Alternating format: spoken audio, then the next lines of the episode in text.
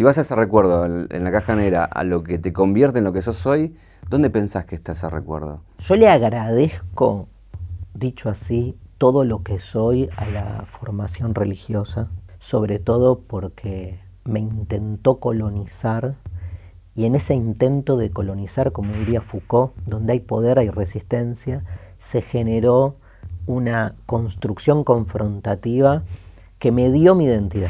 Yo creo que hay algo ahí que se me jugó fuerte en, eso y en vivir la época en la que viví. El tiempo histórico lo condiciona mucho aún. Un viaje, un viaje. Una vida, un recorrido. Una reconstrucción. Caja negra. Caja negra. Todo queda registrado en la memoria. Soy un tipo que estudió eh, mucho y se, ve eso en, todo lo que haces. Pero mi pregunta básicamente va si el conocimiento te saca la angustia o te genera más angustia. Depende qué tipo de conocimiento. El, pensamiento filosófico angustia. Eh, por el tipo de trabajo que realiza. Lo que pasa que no todo conocimiento es filosófico, obvio. Eh, hay un conocimiento técnico que, nada, te tranquiliza. Tenés que ir a algún lugar, no sabes cómo viajar, googleás, este, haces derivaciones, cálculos. Calcular es pensar también, y al revés, es un pensamiento productivo, tranquilizador, ordenador. Pasa que tenemos además este, otro aspecto en nuestro pensar, que es el pensar cuestionador, que todo eso que te funciona bien puede ser puesto en perspectiva y uno, digamos, se piensa a sí mismo pensando. Y ahí es como que se te empieza a destartalar un poco todo. Eh, la filosofía angustia, ¿no? tranquiliza porque no, no tiene un objetivo de alcanzar resultados, no se hace preguntas para encontrar respuestas, se hace preguntas para cuestionar las respuestas establecidas, las respuestas vigentes, lo que llamamos el sentido común. Ese sentido común se instala, nos oprime sin que nos demos cuenta y nos, hace vivir nuestra vida cotidiana hasta que viene la filosofía y pone todo de algún modo en cuestión. ¿Vos pensás que, tus libros, tus charlas, todo lo que, hay alrededor de vos, el furor que hay, vos ves cualquier video tuyo en YouTube y tiene miles, millones de reproducciones, tiene que ver con que la, gente, ya no estoy hablando del estudiante de filosofía, sino la gente del común, eh, nada, está, está, en una crisis buscando ciertas respuestas o buscando cuestionarse eh, la vida de hoy, digamos? Claro, o sea, yo no creo, primero habría que ver quién es esa gente, ¿no? Hay toda una cuestión de acceso a los medios, a las redes, no creo en las categorías este, así eh, homogéneas, ¿no? Como la gente como si fuese una totalidad hay que ver quién se engancha. Digo, también hay un furor de los neofundamentalismos y hoy más que nunca, digamos, este, bueno, ganó Bolsonaro en Brasil con el apoyo de un neoevangelismo muy duro que sale a militar en contra del aborto por todos lados como nunca. Eh, esa no es gente que se esté cuestionando, todo lo contrario. Entonces, este, está bueno como ir viendo ahí los nichos, ¿no? Yo creo que la gente que se copa con la filosofía esa faceta de gente que se copa con la filosofía, está, es al revés, está como hastiada de que todo venga ya con un sentido preimpreso. Como que ese es el gran éxito del sentido común. ¿sí? La filosofía se pelea contra el sentido común. ¿Y qué es el sentido común? Es como esta idea de que todo viene ya con su manual de instrucciones para ser operado o manipulado.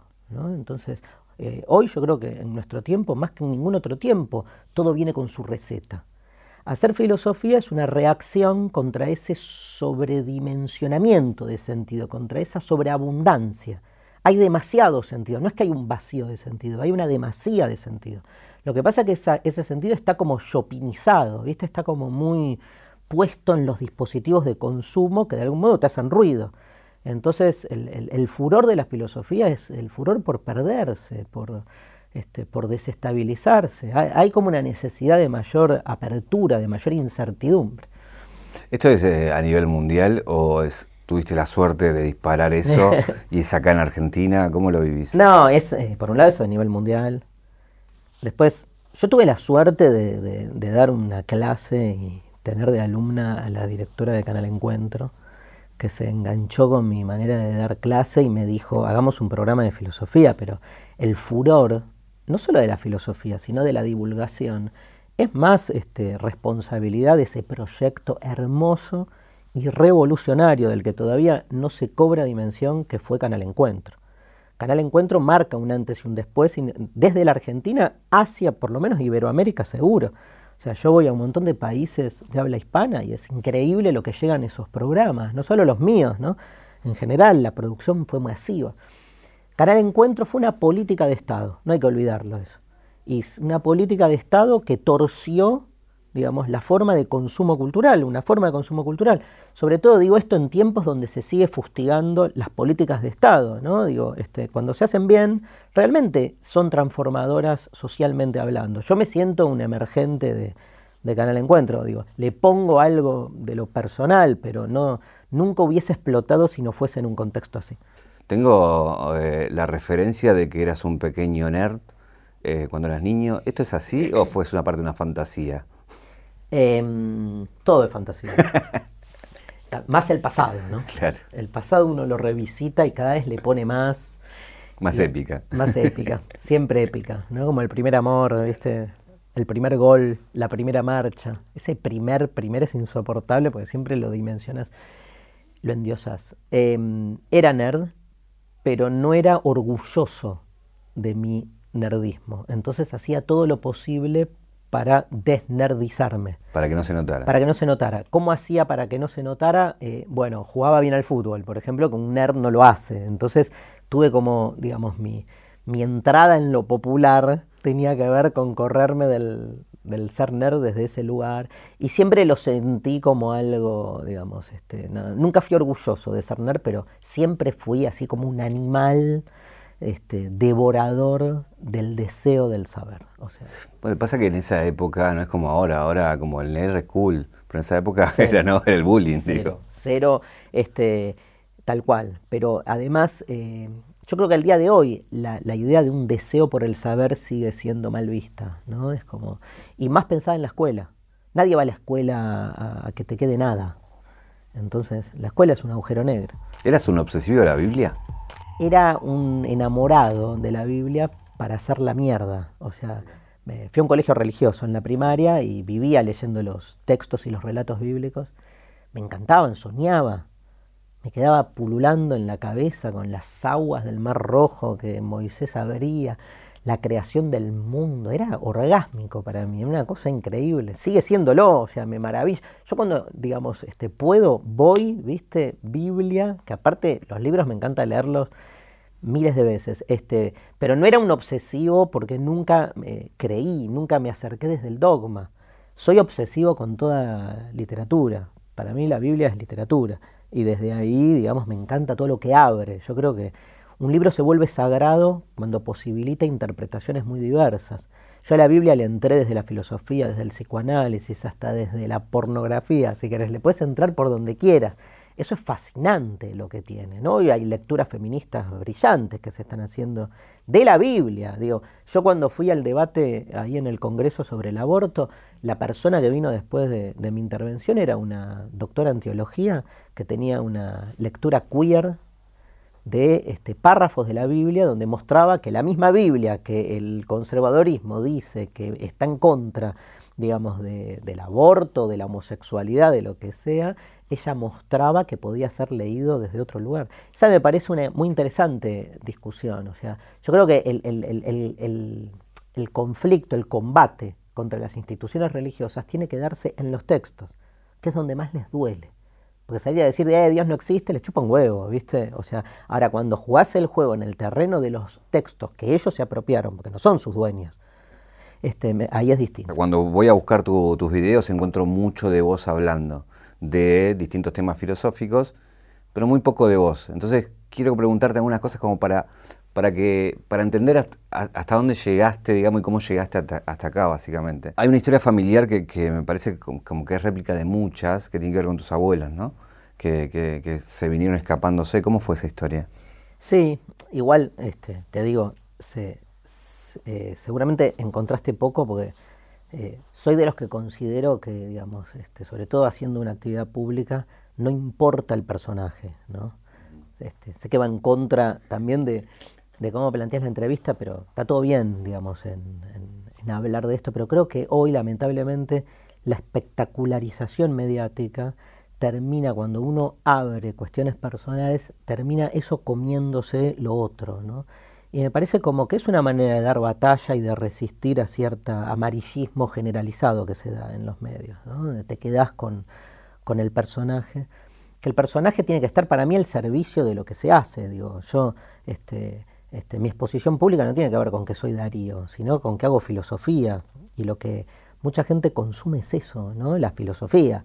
Entonces, por eso es poco. Muchas veces yo me corro de, pues entrevistas de ese tema. Lo, pregunté a varios que, consumen mucho sobre vos. ¿Qué te interesaría que le preguntaría? Hice este ejercicio. Eh, porque no hablo nunca. Y me dice que me cuente de él. Bueno, no lo voy a hacer. Te voy a contar igual algunas cosas que algunas no van a ser verdad. Vos nunca te vas a enterar. Mejor pero no importa. Mis abuelos paternos, este, sí, nacieron en, o sea, vivieron en Polonia y vivieron justo en el momento en que comienza la Segunda Guerra, con lo cual mi abuelo, eh, León, era comunista y entonces escapan a la Unión Soviética, con lo cual este, zafan del, del holocausto, básicamente. Este, una parte sí muere en Polonia, pero otra parte no. Y mi padre nace en 1940 este, en la Unión Soviética, este, medio como a las escapadas. ¿no? Y después de 10 años vienen para, para acá, iban a, iban a, ir a Uruguay terminan en, en, Argentina. Y así que hay una presencia, todas esas historias así medio traumáticas y esas narrativas te van de algún modo haciendo mella. ¿no? Había un bisabuelo mío que era como medio un rabino pero de esos que tenía como mucha este, vocación de lectura, ¿no? Y hay como una hilación que uno puede ser ahí. Y bueno, mi apellido, Steinschreiber, que es Yiddish, el idioma que hablaban los judíos en, ese lugar, eh, que significa el que escribe la piedra. Con lo cual suponemos que hay un antepasado que hacía las lápidas de los muertos. Igual a mí me marcó mucho porque tiene mucho que ver con lo que hago. ¿Sabes que mi nombre Darío en persa, una de las acepciones es que significa el que busca. Y Gabriel, que es mi segundo nombre, esta es una pelotudez que armé una vez, pero que funciona, este, me funciona bien, significa el ángel de Dios. Y entonces todo junto da el que busca al ángel de Dios escribiendo sobre la piedra que es una gran definición de la filosofía. ¿Esto cuando lo descubriste? Y cuando tenía que ir de levante y tenía que... y dije, no, no, no va por mi lomo el levante, ni... entonces armé esa. Registro 823. ¿Y cuál es la etimología de filosofía? Filo viene de amor y Sofía de sabiduría. Y Darío demuestra que ama lo que sabe y que le gusta enseñar lo que conoce. En un programa, en un teatro, en un aula o en una plaza pública viva voz, como hacían algunos de aquellos primeros filósofos. Hay dos cosas, si me dejas entrar, buenísimo, si no, está todo bien. Eh, pero son dos detalles que leí por ahí que me encantaron. Uno es, eh, ¿cómo fue tu paso por Feliz Domingo? Me ah, pareció glorioso. ¿De, dónde lo leíste eso? En algún lado está. En algún lado está. Em, cuando estaba en el secundario, eh, era el Feliz Domingo con Soldán tradicional. Pero era el año 84, 84, el paso de cuarto a quinto año. Yo terminé en el 85. Y entonces, este, nada, nos inscribimos en el programa y yo ya estudiaba teatro. Y a mí me agarró la psicobolcheada en el 83 al toque. Me, me, volví un psicobolche, pero a van la letra, con todo lo que había que hacer, ¿viste? Este, teatro, poesía, viajar en el subte sentado en el piso con boina, baglietista, que es una... una rama. rama. Después fitopaecista, pero de, la vieja este, guardia. Y entonces, este, como estudiaba teatro, yo venía como haciendo en, teatro un monólogo donde representaba a un chico de 5 o 6 años que había que su hermano había desaparecido. Y entonces este, lo teníamos como medio armado y en Feliz Domingo, hoy los chicos no, saben, pero había una prenda que se llamaba Yo sé, donde vos ibas y hacías algo que sabías, que podía ser malabares, recitar una poesía, cualquier cosa, pero era yo sé. Y había un jurado, ¿no? Entonces yo fui con ese monólogo que duraba cinco minutos Y era como que yo sabía que la clave era que en un momento empezaba a decir dónde está, dónde está, como que como un niño hablaba y como que no entendía lo que pasaba, que mi hermano no estaba. Y la clave era llorar, porque nosotros decíamos, si llorabas, ganabas, la metes en el ángulo, ¿no? Y mis compañeros, unos enfermos, me daban agujas para que me pinchara y llorara del dolor, ¿viste? Yo dije, no hace falta, memoria emotiva. Y toda la presión ahí, me pegué un llanto que fue increíble. No solo ganamos, sino que después estuve, pero no te miento, seis meses, era otra época de consumo televisivo. La gente me paraba en la calle que se acordaba del monólogo ese, ¿no? Era un monólogo que impactó mucho, porque aparte fue muy político, un programa que no le daba bola a la política. el que eh, lloró en lo de Soldán. El que lloró en lo de Soldán, tal cual. La otra, em, que esta, digo, me imagino que tiene que ver con lo anterior que contabas, hay un viaje tuyo a Nicaragua en plena revolución sandinista, digamos, o por ahí, ¿no? Sí, un poco más tarde ya. Un poquito más tarde, sí. ¿Cómo fue ese viaje? Imagino que, a ver, los viajes te, te marcan y, te van cambiando. Me imagino que ese con todo el peso que tenía y la edad que tenías, que eras también. ¿Cómo, ¿Cómo fue? Igual, donde uno más piensa que te pega un viraje, no pasa nada, y donde uno menos piensa, viste, te pegan el cachetazo. Eso también pasa. También. Estaba de novio y eh, mi novia, este, su papá vivía en Nicaragua, era un médico que estaba ahí trabajando en plena revolución sandinista. Yo tenía 19 años y nos fuimos a visitarlo.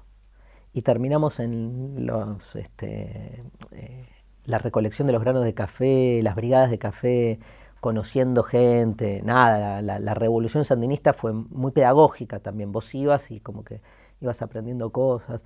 Tuve tres, cuatro meses, este, eh, estuvo impecable, digamos. Ahí me hice peronista. Yo era de izquierda, en el secundario era como de una izquierda más trosca, el trotskismo me quedó para toda la vida, obvio, uno nunca... Este, ¿Pero por qué peronista? Era al revés, tenía que ser más de izquierda, ¿qué pasó? No, no, porque el sandinismo de, los, de la revolución era un movimiento justamente de izquierda nacional, y, popular. Lo que me, generó ahí fue entender que se podía ser de izquierda, pero al mismo tiempo con raigambre nacional y popular. En la Argentina, con un peronismo más derechizado, me costaba un huevo. En Nicaragua la vi, ¿viste?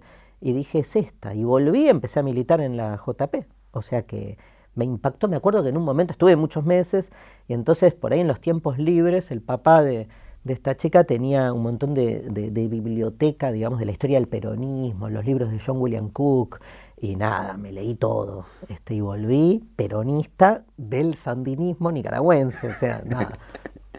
Y que, eh, viste como los que, eh, los que jugaron eh, en, el, al fútbol y no llegaron a primera, que le preguntan, ¿y con quién jugaste los que llegaron a primera? Y yo militaba en la unidad básica de Honduras y Urruchaga, que es el lugar de donde sale el Chacho Álvarez. Y era el, digamos, como el director, el, el coordinador de la unidad básica esa. Nosotros éramos parte de la JP y estaba Chacho y a partir de Chacho nos metimos en el peronismo en la elección de, haciendo campaña por este Cafiero contra Menem en el año 87, 88, 89. Arrancaste con todo. Sí, perdiendo, perdiendo. Pero después, en, eh, esa elección fue como de las elecciones más, este, la recuerda el peronismo, históricas porque metió cinco diputados, entró un gran dirigente que yo quería mucho, que se murió muy joven, que se llamaba Germán Abdala, dirigente sindical. Este, y mm, no, Chacho es como la figura, digamos, que después, nada, vicepresidente. ¿Y dónde fue que te bajaste? Y con el menemismo fue como, generó como mucha desazón. Este, el, grupo de los ocho en su momento planteó toda una ruptura, hay muchos como que nos, nos, tiramos para atrás.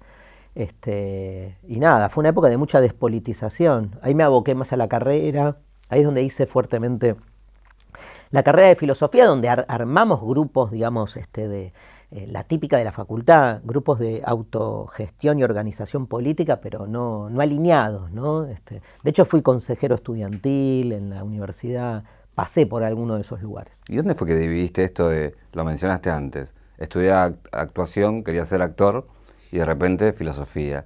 En un momento el camino se vuelca para un lado, pero había otros intereses también, digo, ¿no? Sí. La docencia fue el lugar en el que encontré eh, la unidad, el diálogo, la fusión, porque siempre di clases como un showman, digamos, ¿no? Y, no perdí rigor por eso, soy muy riguroso, a mí me encanta, digamos, este, eso, desplegar los conceptos, ¿viste? Soy muy erudito también.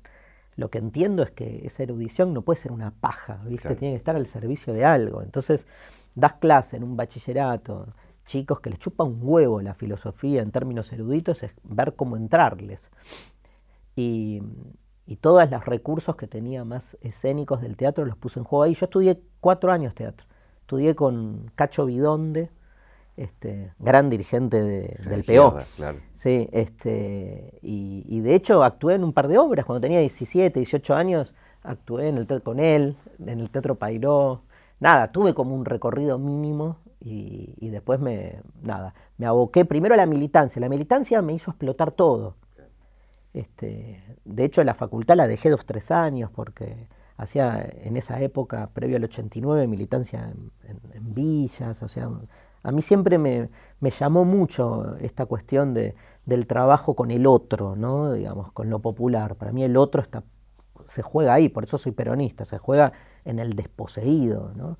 Y, mm, eso es como que sigue presente en, lo que yo hago. Pero después sí me dediqué, más que a la filosofía, a la docencia. Yo, yo si me tuviera que definir, primero soy docente. ¿sí? Eh, alguien, nada, venía para acá y alguien me pregunta, che, ¿cómo llego al centro? Y yo me paro y te explico cómo llegar al centro, ¿viste? Como si hubiera un pizarrón, claro. Mira, te conviene, te vas hasta el subte, son cinco cuadras y esto y lo otro. Para mí la docencia es primero. De hecho, este, dudé entre estudiar filosofía, letras, me anoté en letras. Me anoté en letras, cambié, lo tuve a Tomás Abraham de docente en el CBC que me partió la cabeza y dije, bueno, vamos por la filosofía, pero es aleatorio en, algún punto. Nunca sería un docente de ingeniería que no tengo la más puta idea de lo que es. Pero, de hecho mezclaste todo después, ¿no? Porque la vida te da la revancha de ser medio actor y mentir a la verdad, escribir con tus libros, digo. No, no, pero la filosofía se volvió claramente la disciplina. Este, pero lo que quiero decir es que mi vocación está más puesta, si querés, en la docencia que en el trabajo filosófico concreto. De hecho, no me dediqué a la investigación filosófica y eso. La última personal, pero te la tengo que hacer. Quiero saber la diferencia con tu hermano en este sentido de que son, si uno los ve, son totalmente distintos, pero si uno los conoce, ve muchas cosas en común, digo, pero, pero son como dos palos totalmente distintos, ¿no? Eh, ¿Cómo se entiende eso de, un hogar que salgan dos personalidades, eh, digo, para caminos tan diferentes, digamos? Y habría que preguntarle a, a mis viejos, ¿no? a los responsables. ¿Qué habrá sido, ¿Cuál habrá sido la diferencia en el garche que definió mi existencia?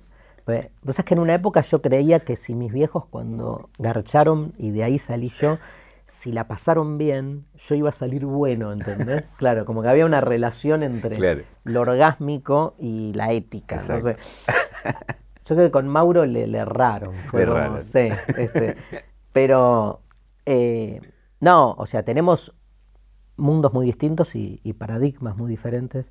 Mauro como que me ayudó mucho en los inicios, eh, cuando él ya eh, tenía aire, ya estaba full, este, y yo empecé a tener alguna que otra aparición, y él siempre fue muy, muy contenedor y este, nada, un grosso. Somos muy distintos, este, y, desde esa diferencia conectamos y es increíble que los dos hayamos tenido, digamos, de alguna manera una proyección en los medios, de nuevo, desde lugares muy distintos. Si lo llevas a fondo, digamos, obviamente se vuelve como medio imposible ahí conectar. Este. Muchas veces nos, dijeron de hacer un programa juntos, que es como la Biblia y el calefón, ¿no? Porque, pero bueno, eso garpa también. Mauro insistía en una época de hacer un programa tipo de cocina y los dos hablando boludeces sobre el bilardismo. Era el, programa era como una concepción bilardista sobre el mundo. Pero bueno, ya cuando estemos en absoluta decadencia es probable que lo hagamos, ¿no? Igual siempre me, queda la duda de, los dos de cuando eran chicos, quién era el revoltoso y quién era el, que se portaba bien. No, no, eh, él siempre fue el que se portó bien.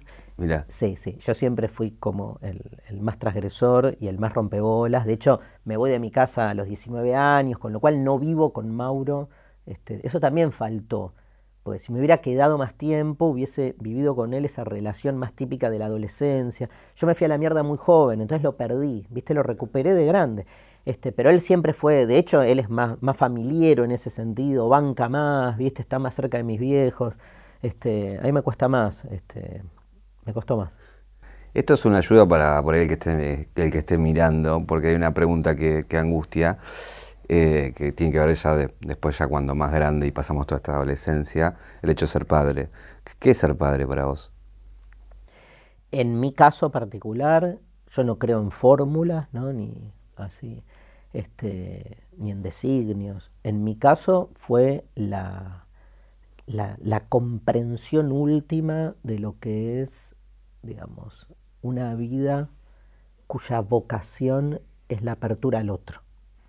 O sea, yo toda la paja teórica sobre quién es el otro y todo eso me encanta hacerla, escribo, hablo.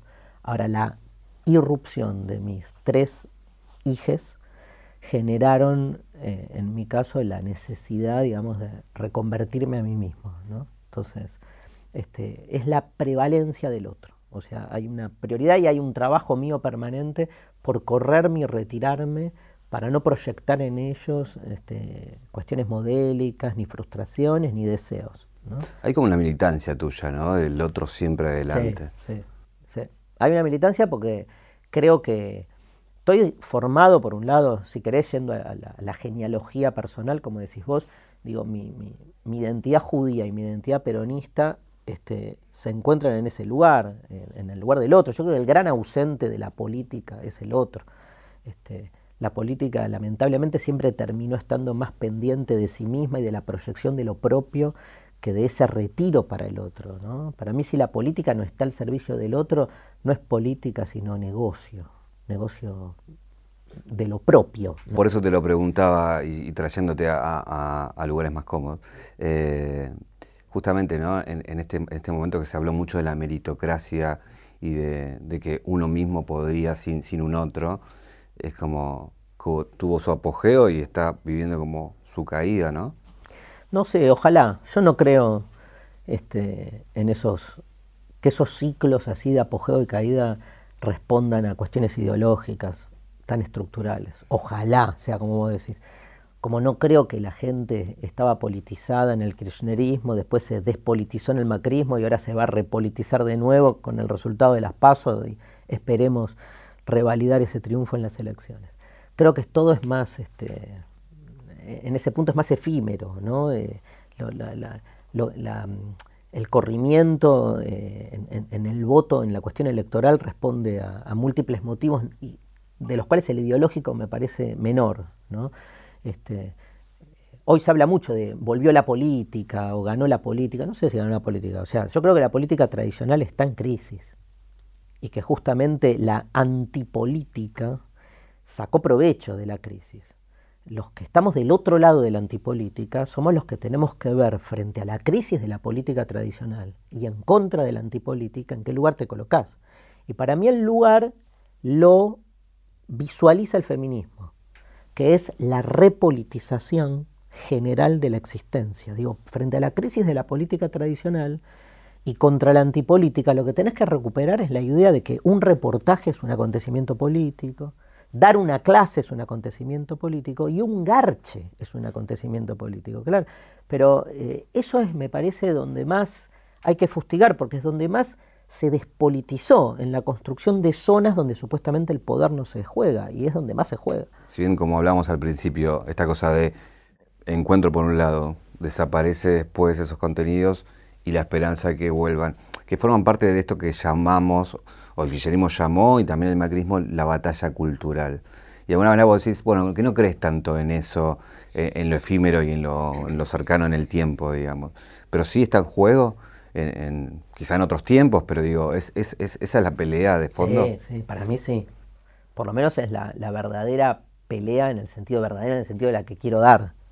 Es la que a mí es la que me anima la que me erotiza, es una militancia cotidiana que se juega en lo político, no en la política, como si pudiéramos separar lo político desde un sentido más ontológico, más propio de todo lo que hacemos, de la política como el conjunto de instituciones que este, a veces pueden representar lo político, pero a veces no, a veces lo traicionan. Yo creo que se juega por ahí, obviamente. esos dos modelos, si querés, que tienen que ver con el miedo que te genera un encerrarte en vos mismo y la negación del otro eh, frente a la apertura al otro. hoy ser de izquierda para mí es este, abogar por un, este, así, por una política de apertura permanente. Hoy ser de izquierda es, eh, es estar siempre alineado con la deconstrucción de todo lo que se te presenta como macizo y definitivo. Registro 945. Es difícil pensar preguntas para alguien que se las pasa haciéndolas. Es complicado pensar en qué respuestas te puede dar alguien que se pasa cuestionándolas. Pero es fácil pensar con alguien que te deja pensando. Hablabas al principio de la filosofía y la pelea por el, del sentido común, digo. La política también, digo, está todo el tiempo elaborando sobre el sentido común, ¿no? Sí. sí, e, el sentido común es un acontecimiento político que se presenta como neutral, como, digamos, como despolitizado, ¿no? Cuando a nosotros nos dicen, eh, ustedes politizan el aula, es increíble, ¿no? Porque Claro, ¿qué se imagina el sentido común? Politizar el aula te suena a, este, vas a dar clase con la camiseta de la cámpora o del PRO. En realidad, politizar el aula no es algo que uno hace, digamos, hablamos del aula, o sea, el espacio en el cual se construye ciudadanía. Si en el espacio en el que se construye ciudadanía, digamos, se te acusa de ser un espacio politizado, hay algo que no estamos entendiendo, o sea, no, este, porque la educación básicamente es, justamente eso, es el ingreso en la ciudadanía, digo, más allá de los contenidos que está todo bien, hay también un tipo de construcción ciudadana que se juega en la educación. Entonces, todo ya es político de antemano, incluso el modo en que la antipolítica trata de, despolitizar. ¿Qué significa que sea político? Que en todo se, se, se juegan relaciones de poder. Y esas relaciones de poder no son malas porque sean de poder. Significa que se ponen en juego las diferencias. Esta entrevista es una relación de poder, que no es ni buena ni mala, es vos que buscas un tipo de respuesta, yo que veo que digo, este, los amigos ahí con las cámaras viendo qué mierda, si me muevo o no me muevo, si se me corre el micrófono. Digo, este, cada uno está de algún modo tratando de este, plasmar lo suyo frente a un otro con el que tiene que jugar. Eso es poder. ¿Qué puedo? Poder es eso. ¿Qué puedo? ¿Qué no puedo? ¿Qué es el, macrismo hoy a, tres años y medio? creo que fue una alianza, digamos, de sectores históricos que en la Argentina encontraron un formato electoral para triunfar y plantear una vez más un modelo que históricamente vino fracasando y que volvió a fracasar, como modelo liberal o llamarlo como quieras, digamos, este, pero que fue una buena movida estratégica, por decir así, en su momento. Me acuerdo cuando Carrió hace la renuncia y sale a, armar la alianza, fue una de las movidas políticas más importantes, bueno, hasta la de Cristina, ¿no? Que, que en algún punto tiene el mismo, ¿no? Tiene como la misma lógica, que es este, el correrse en función de una eh, unidad que se sabe que en términos de alianza tiene mayor posibilidad de ganar. Que no te escuche Carrillo porque le va a encantar esto que acabas de decir. ¿Por qué? ¿Compararla con Cristina? Lo hice antes. Ah, mirá. Este, bueno, pero es, una boludez. No, no, si uno lo piensa desde las estrategias políticas, eh, digamos, fue lo que definió la elección. Ahora, después tendrá que ver cada uno qué se le jugó ahí. Digamos, yo no soy radical, obvio, soy peronista pero creo que el radicalismo, digamos, este, se le jugó ahí una interna interesante donde terminaron ganando sectores que también existen en el interior del radicalismo más conservadores y que apostaron más por esto. Pero después hay una, alineación, si querés, más, más mundial, donde el macrismo no gana solo, como el kirchnerismo no gana solo, digo, este, hay movimientos, primero latinoamericanos, después globales, que de algún modo van para la misma dirección. Entonces hubo un, tiempo donde lo que el macrismo representa, este, esa, postura, para ponerle una etiqueta de centro derecha, republicanista, digamos, no tan, digamos, interesada, si querés, en cuestiones de inclusión, sino en la eficiencia numérica, preponderó, pero no hicieron ni siquiera bien eso, ¿no? Porque, digo, de última, si sos un modelo este, más de ese corte, digamos, tenés que mostrar eficiencia en eso. Em, vos que sos peronista y por lo que viene, eh, ¿qué, pensás que, debería ser un gobierno con la historia que ya tiene, si tiene que ser autocrítica o no, si esto ya es parte de la autocrítica, el estar todos y encararlo de forma distinta, ¿cómo ves ese futuro? Me encantó esa última. es como cuando uno piensa en el psicoanálisis, ¿no? Que es que vas a terapia y decís, bueno, a ver, ¿cuándo voy a ver los resultados de lo que estoy haciendo? ¿Cuándo tengo el alta? En realidad, las intervenciones terapéuticas son cada vez que vas. ¿no? Digamos, este, te vas transformando, no es que está pensado como un objetivo final.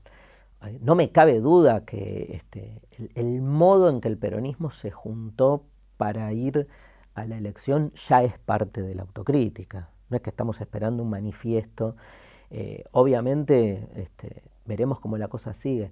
No sé, o sea, ojalá que a priori me parece muy interesante el modo en que se planteó la, elección, en que se planteó, digamos, la campaña. Hay elecciones que votás con el bolsillo, hay elecciones que te las ganan los medios, hay elecciones que no.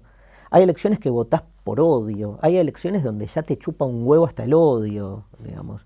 Pero todo eso hace a la politicidad, ¿no? Si fuese tan exacta, sería una ciencia exacta y ganás las elecciones haciendo una, con una calculadora.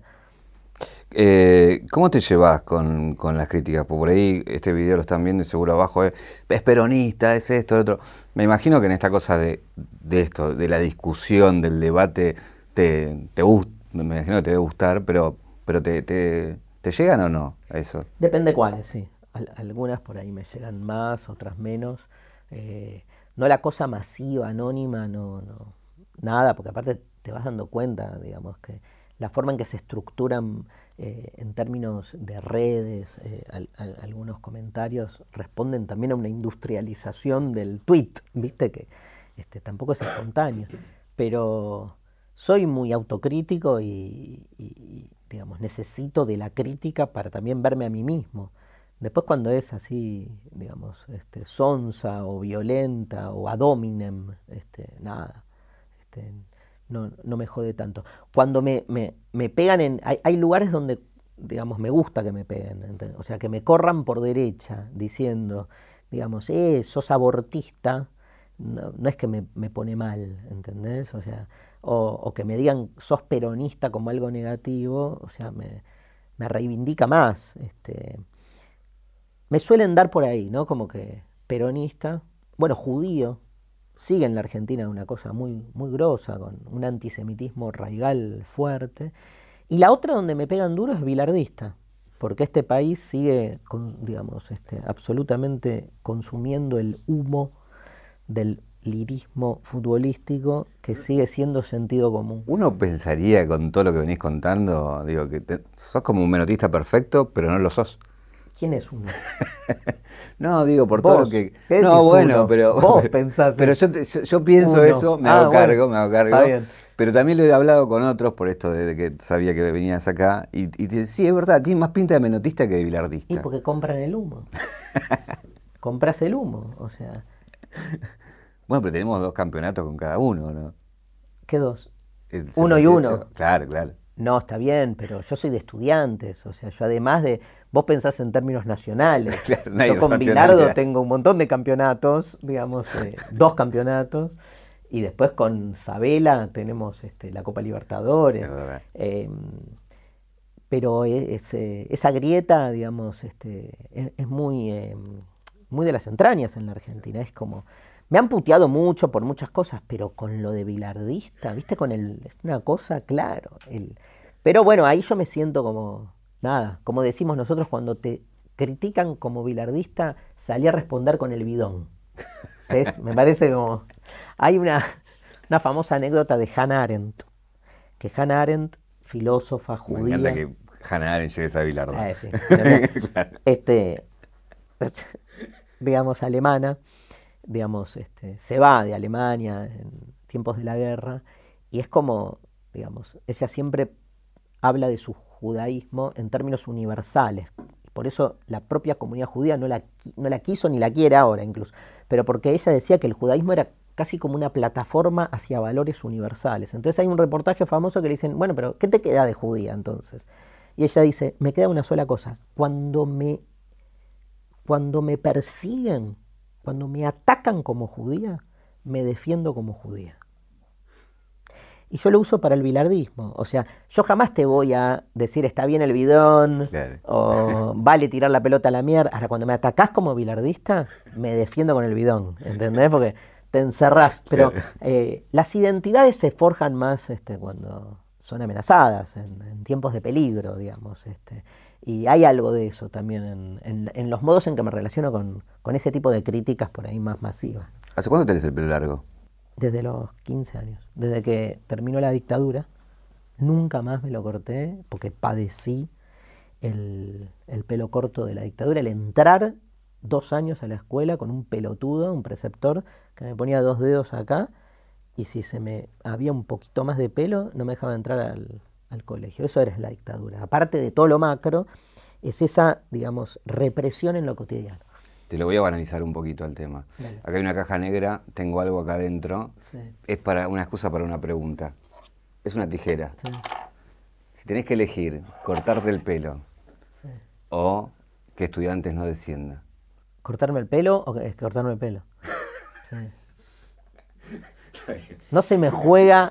Todo lo que te dije de la dictadura y todo eso se termina con. Era, era para saber eso. No, no, porque aparte yo creo, yo creo, yo creo además que este que hay situaciones, viste. Me, me acuerdo de una película de Alan Parker. ¿Te gusta el cine? Sí, sí. ¿Te acordás que se llamaba Beardy o algo por el estilo? Que era un chabón que era como un como un sobreviviente de la guerra de Vietnam y que estaba como en un nada internado porque el tipo no hablaba y se creía un pájaro. Y este, toda la película, toda la película, está el tipo que no habla y se creía un pájaro y al final el amigo que lo amaba, no sé qué, le hace una pregunta de la nada, dice tipo, bueno, te veo a la noche, dale, le dice el otro, y pero no, no habló toda la película. Y le dice, ¿qué pasó? ¿Por qué no? ¿Qué pasa que ahora hablaste? ¿Por qué hablaste ahora? Ah, tuve ganas, dice. A mí me reimpactó ese, el final de la película. Me impactó en el sentido que hace 35 años que tengo el pelo largo. Me lo puedo cortar mañana. No es que, viste, o sea, yo qué sé. O sea, eh, estoy terminando de aprender a manejar. Nunca aprendí a manejar, eh, a conducir autos. ¿Por qué nunca en 50 años aprendí? no te sé decir por qué. Ahora, ahora se me dio. Se te dio. Bueno. Se me dio. Tengo que dar el examen, ¿eh? Llévatela por las dudas. Dale, eh, por las dudas. Dos últimas preguntas. Em, este, este, programa se llama Caja Negra y nada, jugamos con la idea del viaje eh, sobre tu vida, que bien te agradezco que has abierto algunas puertas. Eh, pero si vos tuvieras que ir a, tu caja negra, digamos, a, tu cabeza y a buscar ese recuerdo, a lo que te convierte en lo que sos hoy, ¿dónde pensás que está ese recuerdo? De que llegaste hasta acá y no fuiste a otro lado, o no fuiste actor, o no fuiste... Yo, yo le agradezco, dicho así, todo lo que soy a la formación religiosa, no me cabe duda, sobre todo porque me intentó colonizar y en ese intento de colonizar, como diría Foucault, donde hay poder hay resistencia, se generó una construcción confrontativa que me dio mi identidad. Digo, yo entro a la filosofía, entro a lo que soy, peleándome contra esos dispositivos identificatorios de los que decidí desidentificarme. Pero, digamos, este, con todo lo choto que eso también me generó, ¿no? Porque ahora no puedo salir de confrontaciones, porque no estoy estructurado, seteado así. Pero sí es cierto como que de algún modo este, el, punto de ruptura tiene que ver con eso. Yo creo que uno, digamos, nace y ya lo, como que lo sumergen en una serie de identificaciones varias y que ser libre es estar desidentificándose todo el tiempo, ¿no? Este, pero hay que entender cuál fue ese primer momento. Yo creo que hay algo ahí que se me jugó fuerte en, en eso y en vivir la época en la que viví. El tiempo histórico lo condiciona mucho a uno. Muy interesante eso de ser libre, es como sacarse encima las etiquetas que, que va recibiendo. ¿no? Em, ¿qué, ¿Qué pregunta que te hubiera gustado que te haga no te hice? Y seguramente si tienes, si, ¿qué pienso yo acerca del rol del periodismo hoy y si sigue teniendo sentido ser periodista en tiempos de la muerte de la verdad como para armar una entrevista como esta, por ejemplo. Gracias. Por favor.